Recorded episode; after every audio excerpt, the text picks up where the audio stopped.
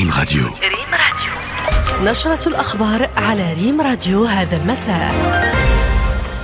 الاتحاد البرلماني العربي يشيد بجهود جلالة الملك الحثيثة والمتواصلة في الدفاع عن المدينة المقدسة. في نشرة إنذارية أمطار قوية محليا رعدية وتساقطات ثلجية وهبات رياح قوية مرتقبة اليوم وغدا الاثنين بعدد من مناطق المملكة. عبر العالم بإيطاليا. مسرع ما يقرب من أربعين مهاجرا في غرق مركبهم قبالة سواحل كالابريا. السلام عليكم. أشاد الاتحاد البرلماني العربي بالجهود الحثيثة والمتواصلة التي يبذلها صاحب الجلالة الملك محمد السادس رئيس لجنة القدس في الدفاع عن المدينة المقدسة. الاتحاد أثنى أيضا خلال مؤتمره الرابع والثلاثين المنعقد بالعاصمة بغداد يومي 25 و 26 فبراير الجاري. أثنى على ما تقوم به وكالة بيت مال القدس الشريف التابعة للجنة القدس من مساع وجهود لتوفير توفير الدعم اللازم لصمود الشعب الفلسطيني. كما أكد الاتحاد على أن المنطقة لن تعيش بسلام وأمن واستقرار دون حصول الشعب الفلسطيني على كامل حقوقه المسلوبة داعيا في هذا الصدد إلى بذل جميع الجهود الممكنة لتنقية الأجواء العربية وتسوية الخلافات بينها بغية رص الصفوف وتوحيد الكلمة وتعزيز أسس الأمن العربي بمجمله. وبنفس المناسبة شدد الاتحاد البرلماني العربي على رفضه نهج الوصاية والاستعلاء الذي يحاول البرلمان الأوروبي اتباعه تجاه عدد من الدول العربية المستقلة ذات السيادة بهدف التدخل في شؤونها الداخلية وفرض وصايته عليها بشكل مباشر أو غير مباشر.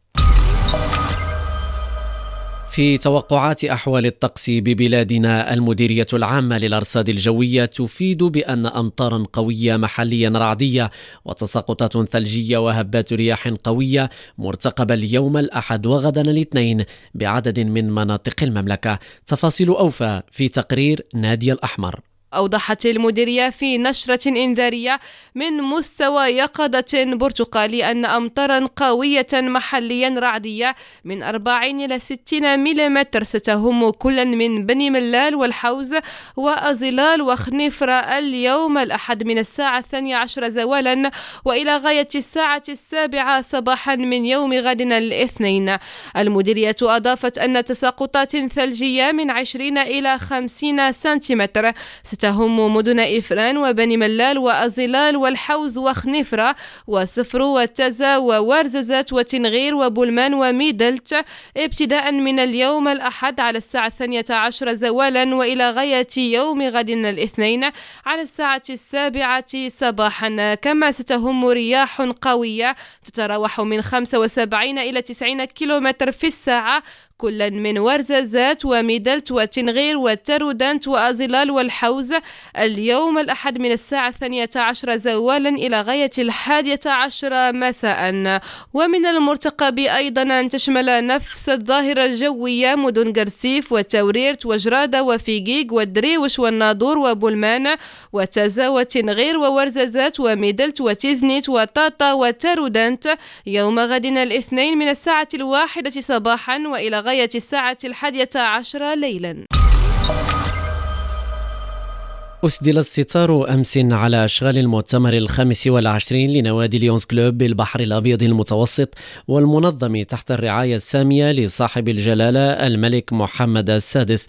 المشاركون في المؤتمر المنظم من قبل ليونز كلوب الدولي وليونز كلوب المقاطعة 416 المغرب تحت شعار الرهانات والقضايا الملحة بحوض البحر الأبيض المتوسط في القرن الحادي والعشرين تباحثوا على مدى يومين في قضايا تهم الهجرة والتغيرات المناخية وأزمة المياه ووضعية المرأة في المتوسط إلى جانب تخصيص حيز مهم لتطوير الخدمات التي تقدمها نوادي ليونز للمجتمعات. الجلسة الختامية تميزت بتكريم خاص للمدير العام لوكالة المغرب العربي للأنباء السيد خليل الهاشمي الإدريسي منسق المقاطعة 416 بفريق الريادة العالمي والحاكم السابق لذات المقاطعة. في شأن آخر اعتبر محامون مختصون في قضايا الأمن السيبراني من أمريكا الشمالية. أمس بطنجة أن الأدلة الزائفة الواردة في تقارير مختبر سيتيزن لاب وأمينستي وجمعية فوربيدن ستوريز بخصوص الاستخدام المزعوم لبرنامج بيغاسوس من قبل دول معينة غير مقبولة قانونيا. وفي هذا السياق ذكر المحامي الأمريكي المنتمي لهيئة المحامين بنيويورك تور إكلاند والذي استمعت إليه اللجنة الوطنية لمراقبة حماية المعطيات ذات الطابع الشخصي أن ما يسمى بالأدلة التي قدمها مختبر سيتيزن لاب وأمينستي وجمعية فوربيدن ستوريز غير مقبولة من طرف محكمة فيدرالية أمريكية لأنها مبنية على علم تافه. نفتح الملف الدولي ونبدأه من تركيا حيث أعلن وزير العدل التركي بكير بوزداغ اعتقال 184 شخصا في إطار تحقيقات محاسبة المسؤولين عن سوء تشييد مبان انهارت جراء الزلازل الأخيرة التي شهدتها المنطقة بعد إجراء كشوفات وجمع أدلة من أكثر من 7000 مبنى منهارا في الزلزال. دوليا دائما لقي ما لا يقل عن 40 مهاجرا غير نظامي مصرعهم في حال حادثة غرق مركبهم فجر اليوم على مقربة من سواحل مدينة كروتوني في منطقة كالابريا جنوبي إيطاليا بحسب ما أفادت به وسائل إعلام محلية. تفاصيل أوفى في تقرير هاجر الراجي مراسلتنا من روما. أكدت فرق الإغاثة الإيطالية في تغريدة انتشال 28 جثة بينها رضيع يبلغ بضعة أشهر فيما جرفت التيارات البحرية ثلاث جثث أخرى بعيدا عن المركب الذي كان ينقل بحسب وسائل الإعلام الإيطالية 150 إلى 250 شخصا. وأوضحت فرق الإغاثة أنها تمكنت من إنقاذ نحو 40 شخصا وبحسب وكالة آجي للأنباء انشطر قارب المهاجرين الذي كان يحمل أكثر من طاقته إلى قسمين بسبب الأمواج العاتية ووقعت هذه الكارثة بعد أيام على إقرار البرلمان الإيطالي قواعد جديدة حول عمليات إنقاذ المهاجرين في البحر المتوسط وتعد إيطاليا وجهة رئيسية للهجرة غير النظامية عبر البحر المتوسط. هاجر راجي ريم راديو روما.